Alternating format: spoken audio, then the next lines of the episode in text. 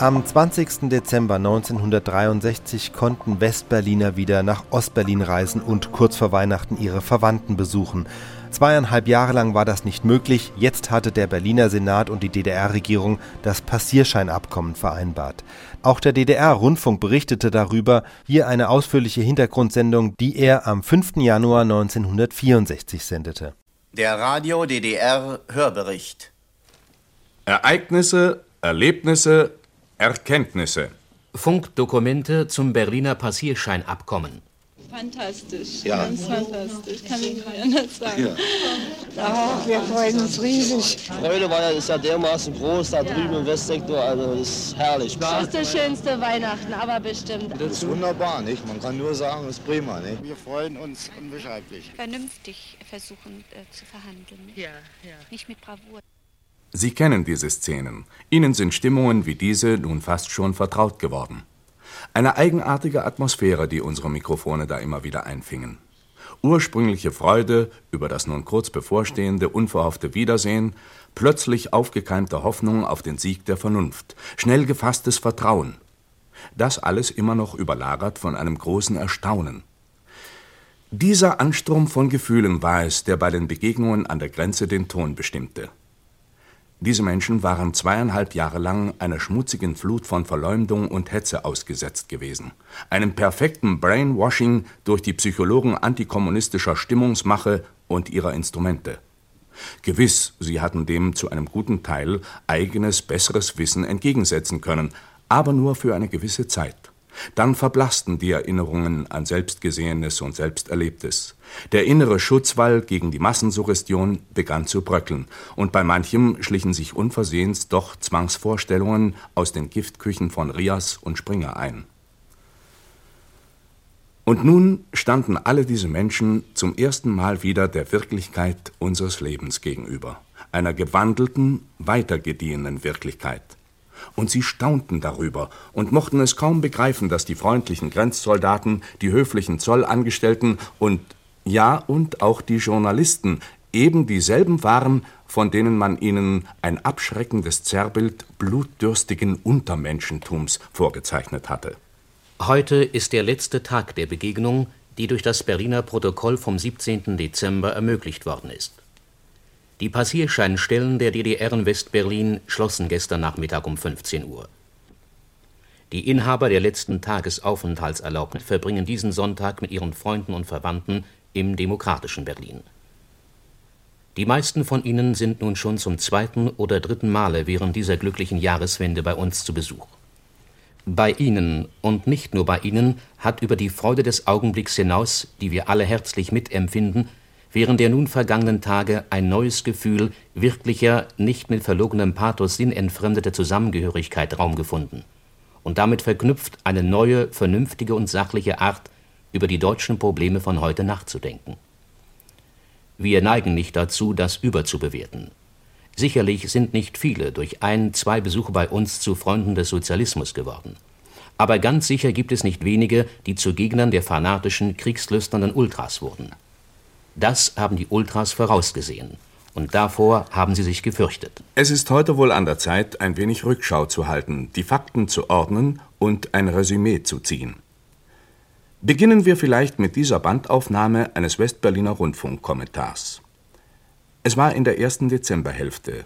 In gewissen Redaktionsstuben griff man nach einem Blick auf den Kalender gewohnheitsmäßig in die Schublade mit den besonders kugelrunden, wenn auch etwas abgegriffenen Weihnachtskrokodilstränen. Die Weihnachtsfeiertage rücken näher und die Gewissheit, dass man auch in diesem Jahr in Ostberlin kein Einsehen haben wird, bedrückt uns alle. Reden wir jetzt nicht über Einsichten. Davon wird später zu sprechen sein. Aber vermerken wir, wie sehr die Journalie in ihrer Hetzerroutine befangen war. Just zu dem Zeitpunkt, zu dem der Riasmann seine Träne zerdrückte, lagen dem Senat von Westberlin schon detaillierte Vorschläge für eine Weihnachtsregelung vor. Es liegt eine gewisse Ironie darin, ein Witz der Zeitgeschichte über das Gewerbe des Mannes, das er selbst, sein Name ist übrigens Peter Herz, kurze Zeit nach seiner Tirade öffentlich bekennen musste. Am Donnerstagabend erreichte den regierenden Bürgermeister von Berlin ein Brief des stellvertretenden Vorsitzenden des Ministerrates Alexander Abusch, in dem dieser zur Passierscheinfrage Stellung nahm und Vorschläge unterbreitete.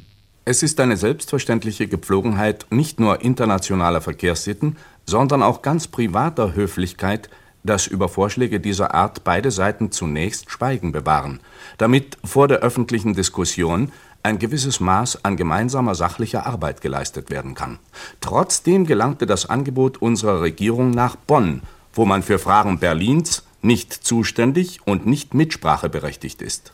Es gibt Leute, die eine feine Witterung für den leisesten Lufthauch haben, der aus wärmeren Gefilden gegen den eisesstarren Ostwall ihres privaten kalten Krieges weht. Kaum wusste die rheinische Caramilla um das Angebot aus dem demokratischen Berlin, da sann sie auch schon auf Möglichkeiten, die sich anbahnenden Gespräche von ihrem Beginn an zu torpedieren. Das Hamburger Nachrichtenmagazin Der Spiegel enthüllt die ungewöhnlichen Praktiken, die das Bundespresseamt des Herrn von Hase anwandte. Für 11.30 Uhr war die routinemäßige Pressekonferenz angesetzt. Sie wurde auf 12 Uhr verschoben. In der Zwischenzeit fragte das Bundespresseamt bei Bonds Journalisten an, ob sie sich nicht gleich einmal nach neuen Entwicklungen in der Passierscheinfrage erkundigen wollten. Es war klar. Kam das Thema in der Bundespressekonferenz zur Sprache, war damit zu rechnen, dass die Ostofferte zurückgezogen würde. Das ist nicht unsere Schlussfolgerung, sondern die des Spiegel. Das Westdeutsche Blatt selbst nennt die offenkundigen Motive dieser, wie Alexander Abusch es später nannte, gezielten Indiskretion beim Namen. Weiter im Text. Einer dieser Anrufe aus dem Bundespresseamt erreichte die Sekretärin des Korrespondenten Dieter von König, der in Bonn unter anderem den CDU-nahen Kurier vertritt. König entsprach arglos der Bitte und fragte um 12.10 Uhr in der Bundespressekonferenz. Gibt es irgendeine Reaktion in der Passierscheinfrage? Es gab eine Reaktion, im Doppelsinn dieses Wortes. Schlagartig begann eine Welle von Verleumdungen und Verdächtigungen. Die Gegner von Verhandlungen glaubten ihr Manöver schon geglückt. Am Abend des gleichen Tages noch meldete Rias, an diesem Sonnabendnachmittag sind in Berlin viele Hoffnungen zerstört worden. Hoffnungen auf die Ausgabe von Passierscheinen für Westberliner, Hoffnungen auf Besuche im Ostsektor, auf gemeinsame Weihnachtsfeiertage, Hoffnungen, die noch genährt worden waren durch eine verantwortungslose Berichterstattung. Es sei heute, im Licht des trotzdem erreichten Erfolges, dem unbefangenen Urteil der Westberliner überlassen, durch welche Art von verantwortungsloser Berichterstattung ihre Interessen, ihre heißen Wünsche tatsächlich und absichtlich preisgegeben wurden. Die Regierung der Republik sah sich genötigt, in einer Pressekonferenz den tatsächlichen Sachverhalt und den Stand der Beratungen zu offenbaren, um den tendenziösen Darstellungen aus Bonn entgegenzutreten. Der stellvertretende Ministerpräsident Alexander Abusch und sein beauftragter Staatssekretär Wendt informierten die Öffentlichkeit über die Vorschläge der Regierung und über den Briefwechsel mit dem regierenden Bürgermeister von Westberlin Willy Brandt. Staatssekretär Wendt erklärte, die Verhandlungen werden fortgesetzt. Wir werden alle Anstrengungen machen, meine Damen und Herren. Die Verhandlungen gingen weiter. Sie führten mehr als einmal in die Sackgasse. Die Gegenseite war mit der Realität des weihnachtlichen Grenzverkehrs einverstanden. Wer hätte da schon dagegen sein können? Aber sie mochte nicht auf die Fiktion juristischer Fantasiekonstruktionen verzichten, auf die sich die westdeutsche und auch die Westberliner Politik in 14 Jahren selbstzufrieden eingerichtet hatte. Der Spiegel charakterisierte die Verhandlungssituation des Senats mit den Worten eines ungenannten Westberliner Politikers. Es ist etwa das Problem einer Dame, die heiraten will, und dabei Jungfrau bleiben möchte. Mit diesem witzigen, wenn auch nicht absolut salonfähigen Vergleich ist haargenau beschrieben, worum es ging. Und worum es nicht nur bei den Verhandlungen über das Berliner Protokoll geht. Fiktionen und Realitäten vertragen sich nicht. Wer Reales erreichen will, muss auf Fiktionen verzichten. Die Realität, das war hier der Wunsch der Berliner, sich zu treffen. Der ursprüngliche Vorschlag unserer Regierung hatte vorgesehen, dass am 15. Dezember die Ausgabe der Tagesaufenthaltsgenehmigungen beginnen sollte. Aber am Abend des 15. Dezember meldeten die Westberliner Sender, in der Passierscheinfrage ist bis zur Stunde noch immer keine Entscheidung gefallen. Über den Fortgang der Bemühungen hüllte sich der Berliner Senat auch heute in Schweigen. Endlich am 17. Dezember konnten dann die Rundfunkstationen melden, Westdeutscher Rundfunk. Die Verhandlungen über die Ausgabe von Tagesaufenthaltsgenehmigungen für Westberliner zum Besuch in Ostberlin sind heute zu einem glücklichen Abschluss gekommen. Am Abend des gleichen Tages versammelten sich die Korrespondenten der internationalen Presse wieder zu einer Konferenz im Steinsaal am Thälmannplatz. Nach Alexander Abusch ergriff auch an diesem Abend Staatssekretär Erich Wendt das Wort und berichtete über die zurückliegenden Tage und Nächte. Es waren sieben Verhandlungen. Ich möchte sagen, sie haben Schweiß gekostet. Es gab Situationen, wo es manchmal so schien, als kämen wir aber auch nicht einen Millimeter in den entscheidenden Fragen voran. Aber Geduld und gegenseitige Zugeständnisse haben dazu geführt, dass wir heute 11.45 Uhr, der Herr Senatsrat Horst Korber und ich, das Protokoll mit einer ausführlichen Protokollanlage unterzeichnet haben. Genau zur gleichen Stunde Pressekonferenz in Westberlin. Erregung auch dort, Freude, Erleichterung, aber bei manchem im Saal nichts davon, sondern Missbehagen und offene Ablehnung. Der Westberliner Beauftragte Senatsrat Korber verließ den offiziellen Text der Übereinkunft. Dieses Protokoll mit seiner Anlage wird von beiden Seiten gleichlautend veröffentlicht. Berlin, den 17. Dezember 1963 auf Weisung des Stellvertreters des Vorsitzenden des Ministerrats der Deutschen Demokratischen Republik, gezeichnet Erich Wendt, Staatssekretär, auf Weisung des Chefs der Senatskanzlei, die im Auftrage des regierenden Bürgermeisters von Berlin gegeben wurde, gezeichnet Horst Korber, Senatsrat. Wundert es jemand, dass diese Sätze, so sachlich und selbstverständlich sie für vernünftige Menschen klingen, in den Ohren der Springer und Rias-Leute schrille Dissonanzen ergaben? Und vollends verzogen sie schmerzhaft die Gesichter, als der Senatsrat im Tone purer Selbstverständlichkeit mehrfach aus dem offiziellen Text des Protokolls verlas: Berlin-Ost, Hauptstadt der DDR. Es tut natürlich weh, wenn man traumwandelnd mit dem Kopf an eine Wand stößt und davon jäh erwacht.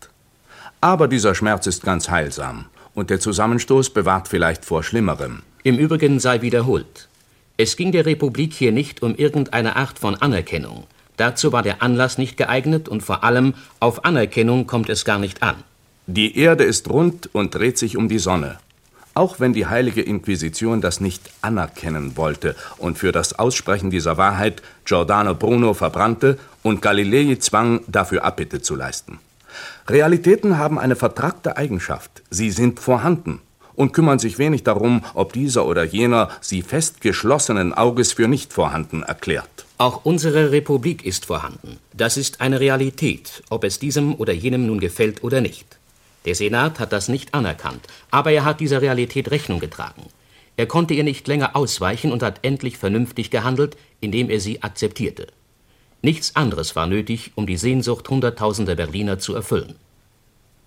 Es muss hier daran erinnert werden, dass die Trennung niemals notwendig gewesen wäre. Passierscheinstellen der Deutschen Demokratischen Republik in West-Berlin gab es schon einmal. Am 26. August 1961 wurden sie auf den S-Bahnhöfen Westkreuz und Zoo eröffnet. Damals erklärte der Westberliner Bürgermeister: Ich kann nur erklären, dass es nicht zugelassen werden wird, dass auf Westberliner Boden äh, Büros eingerichtet werden, um dort hoheitliche Aufgaben der Zonenbehörden wahrzunehmen. Dies war kaum gesagt, als fünfeinhalb Stunden nach ihrer Eröffnung vor den Passierscheinschaltern Polizeikommandos erschienen, die wartenden und laut protestierenden Westberliner mit Knüppeln auseinandertrieben und die Büros wieder schlossen. Dieser Akt der Verblendung war es und nicht die Uneinsichtigkeit unserer Regierung, der den Bürgern Westberlins zweieinhalb Jahre lang den Zutritt zum demokratischen Teil der Stadt versperrte und den persönlichen Kontakt mit ihren Verwandten verwehrte. Herr Höfer, der Starjournalist des Westfernsehens, kam dann auch am Sonntag nach dem Abschluss der Vereinbarung in keine geringe Verlegenheit, als in seiner Gesprächsrunde ein französischer Journalist die Frage stellte: Welcher Unterschied existiert zwischen dem S-Bahn-Beamten, der eine Kontrollstelle aufmachen sollte, kurz nach dem 13. August in West-Berlin, und derart ähnliche nicht genauso aussehende Passierscheine herausgeben sollte an Westberliner zum Besuch nach Ostberlin und den DDR-Postangestellten, die jetzt in den Ostberliner Schulen sitzen und derart ähnliche Ausweise oder Pässe abstempeln für Westberliner, um nach Ostberlin zu Das gehen. ist die 64.000 Dollar Frage von CBS. Ja, da gibt es also den, den berühmten juristischen, äh, den berühmten juristischen äh, Kniff, äh, den... Äh, Auf Weisung. Nein, nicht auf Weisung, sondern dass Mhm. die S-Bahn-Stellen äh, nach geltendem Recht Hoheitsgebiet der Reichsbahn sind, die also in Anführungsstrichen DDR-Hoheitsgebiet wäre. Das ist jetzt nicht der Fall. Jetzt werden die Passierscheine also auf Westberliner Gebiet ausgegeben und das Hausrecht und äh, Herr Höppner. die Verfügungsgewalt üben. Das ist aber, sehen Sie, dass ich die habe sogenannte so, DDR mit so kniffligen Argumenten argumentiert, die Gegenseite sagt, gesagt was hat, sie wären bereit, andere Stellen in, in Berlin, in Westberlin aufzumachen und derartige Ausweise Ja, Sie, wollten. Sie wollten mich aus Takt oder aus äh, welchen Gründen auch immer, weil Sie mich für zu doof halten, womit Sie sicherlich recht haben. Wollten Sie- Eine bemerkenswerte Selbsteinschätzung. Widersprechen wir ihr nicht. Nicht einmal die Teilnehmer der Höfer-Runde akzeptierten jedenfalls die pseudo-juristischen Haarspaltereien ihres Westberliner Kollegen. Es war offenkundig. Hier hatte nicht die Vogel-Straußsche Politik der Stärke eine Bresche in die Mauer geschlagen. Wie die Springer BZ sich auszudrücken beeilte? Hier hatte die beharrliche und realistische, auf sachliche und menschliche Beziehungen gerichtete Politik der DDR nach zweieinhalb Jahren endlich doch über blinde, inhumane Sturheit obgesiegt und die von ihr schon damals angestrebte vernünftige Regelung erreicht. Pressekonferenz des Senats. Herr Tiede, darf ich bitten? Herr regierender Bürgermeister, eine technische Frage am Rande. Eine technische Frage am Rande. Wird in dem Fahrzeug der Landespostdirektion West-Berlin, mit denen die Anträge und die Passierscheine auf Westberliner Gebiet befördert werden, nur Westberliner Personal fahren? Um welches Personal handelt es sich? Der dortigen Post. Während die Angestellten unserer Post sich mit ihren Westberliner Kollegen bekannt machen und begannen, sich auf die gewaltige Arbeit einzurichten, die sie zu bewältigen hatten, währenddessen schliffen die Gegner der Entspannung zähneknirschend ihre Messer, um das Abkommen über die Berliner Begegnung hinterrücks zu attackieren. Der Schmierfink Sikorski, Ullstein und Springer-Experte für Bereiche unter der Gürtellinie, entleerte seinen Füllhalter so. Ich möchte auf keinen Fall regierender Bürgermeister von Berlin sein. Ich möchte nicht in Willy Brandts Haut stecken. Die Passierscheinfrage lastet wie ein Zentnergewicht auf seinen Schultern. Mit teuflischer Absicht hat der Osten sie ihm aufgebürdet, kurz vor Weihnachten. Zur gleichen Stunde betraten die ersten Besucher das demokratische Berlin, fielen sich glückliche Menschen in die Arme. Die Bild-Zeitung versuchte abzuschrecken. Die Zonenbehörden sehen sich unvorhergesehenen Schwierigkeiten gegenüber. Das Postnetz ist bereits zusammengebrochen, die Telefonleitungen sind blockiert, man versucht verzweifelt Hilfskräfte aus allen Teilen der Zone nach Berlin zu bringen, um dem erwarteten Verkehrschaos zu begegnen. Die Westberliner ließen sich nicht schrecken, aber manche schauten etwas ängstlich, als sie aus den Kontrollbaracken traten. Und fanden sich dann voller Staunen in einem geordneten, jeder Hektik baren Gemeinwesen, solide und sicher, wie sie es von zu Hause nicht kannten. Den Preis des Zynismus gewann die Hörerbrieffabrikation im Riashaus, als sie diesen Brief ihres Stammkorrespondenten Onkel Fritz aus Neuruppin zusammenschmierte. Der 17. Dezember ist ein Trauertag. Wenn wir das sagen, so sprechen wir im Namen vieler aufgeklärter Menschen in der Zone. Willy Brandt sagte auf der Pressekonferenz am Dienstag, man sei bis an die Grenze des politisch Möglichen gegangen. Nach der Meinung in unserem Bekanntenkreis wurde die Grenze des Zulässigen weit überschritten. Der Trauertag der Rias-Leute wurde im Nu für Hunderttausende zu einem Freudentag. Gespräche an der Grenze. Wir freuen uns unbeschreiblich. Sie sind mit Frau und mit, Kind. mit Kind da Ja, und ja. wo wird es hingehen? Nach Johannisthal. Zu den Eltern oder Er ist von der Großeltern? Schwester von meiner Frau. Zur Schwester. Ja. Wie heißt du denn? Komm mal her. Peter. Peter. Und wie alt bist du, Peter?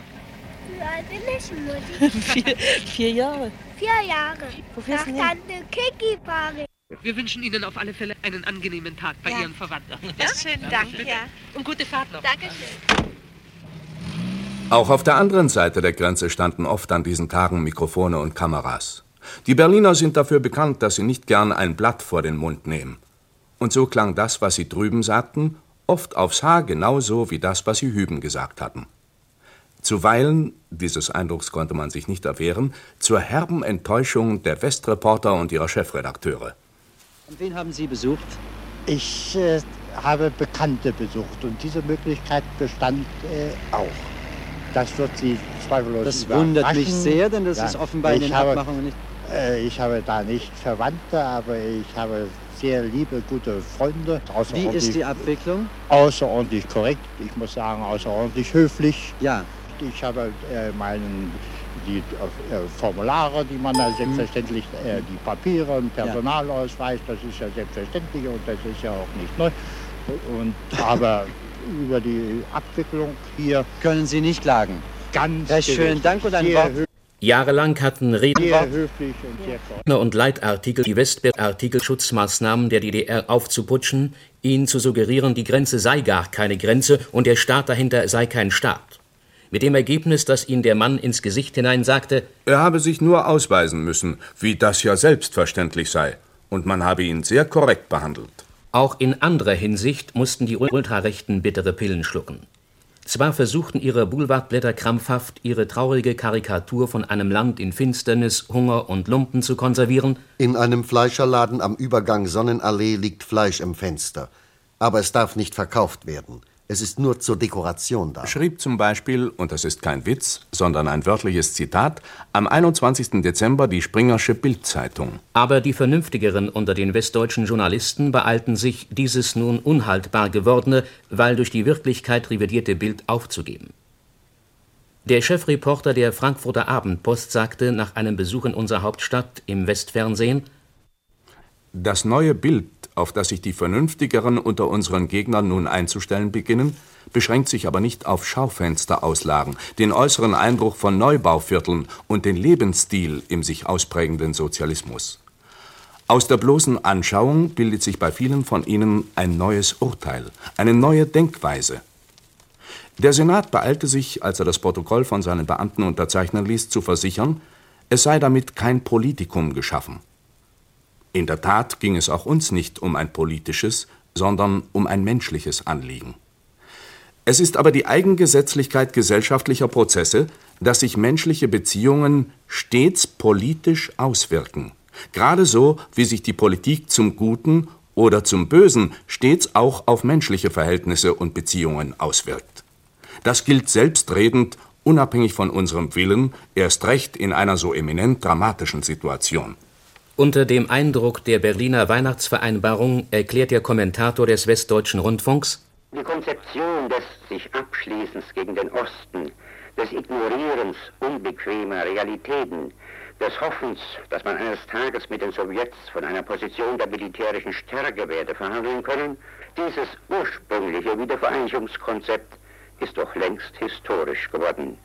An seiner Stelle trat ein Vakuum, das sich mit Kuratoriumstagungen und Ansprachen zum 17. Juni kaum noch verhüllen ließ.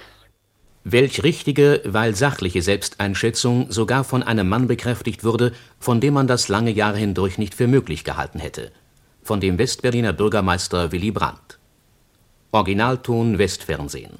Ich glaube in unseren deutschen Fragen nicht an den Wert der Formel alles oder nichts. Ich fürchte, dann werden wir noch eine ganze Weile weiterhin nichts haben. Nichts außer den Sonntagsreden. Und das sage ich unpolemisch, denn ich habe selbst genug davon gehalten.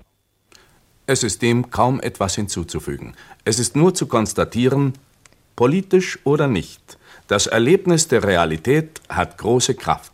Sie reicht sogar aus, unvermutete Erkenntnisse zu vermitteln. Dies ist das Fazit. Es ist allseits und uneingeschränkt erfreulich. Und der Ausblick? Der Wunsch der Berliner ist es, diesen 5. Januar nicht den letzten Tag der friedlichen Begegnung sein zu lassen. Ihre Forderung heißt verhandeln, sachlich und ehrlich verhandeln. Der 17. Dezember beweist, dass dieser Weg und er allein zum Guten führt. Die Ultras sind alarmiert. Das Jahr begann für sie mit einer schweren Schlappe. Sie fürchten neue Niederlagen. Im Riashaus schreibt Onkel Fritz wir zittern in Gedanken an weitere Konzessionen, die der Westen bei einer Verlängerung der Passierscheine über den 5. Januar hinaus wieder genehmigen könnte.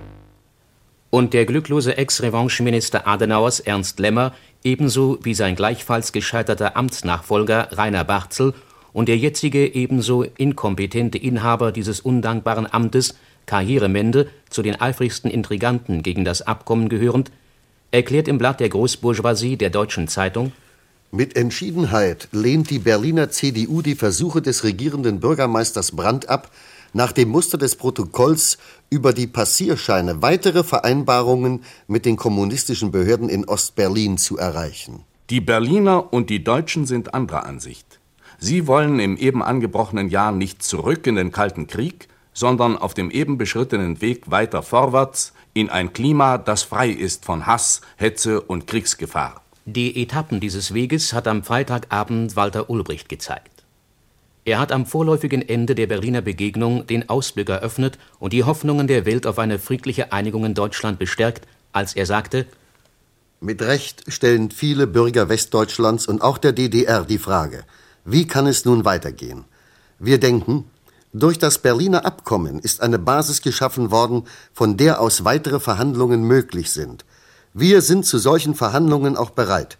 Westdeutsche Zeitungen behaupten, der Westberliner Senat habe unter dem Druck der Bevölkerung gestanden. Wenn das so ist, so kann man daraus nur die Lehre ziehen, solche Verhandlungen und Vereinbarungen, die der Minderung der Spannungen dienen, sind auch mit der Bonner Regierung möglich, wenn die Arbeiterklasse und alle am Frieden und Verständigung in Deutschland interessierten Bürger das genügend energisch fordern. Auch die ARD-Sender berichteten über das Passierscheinabkommen. Eine Reportage aus Kreuzberg hören Sie im Beitrag Weihnachten 1963. Westberliner dürfen wieder nach Ostberlin.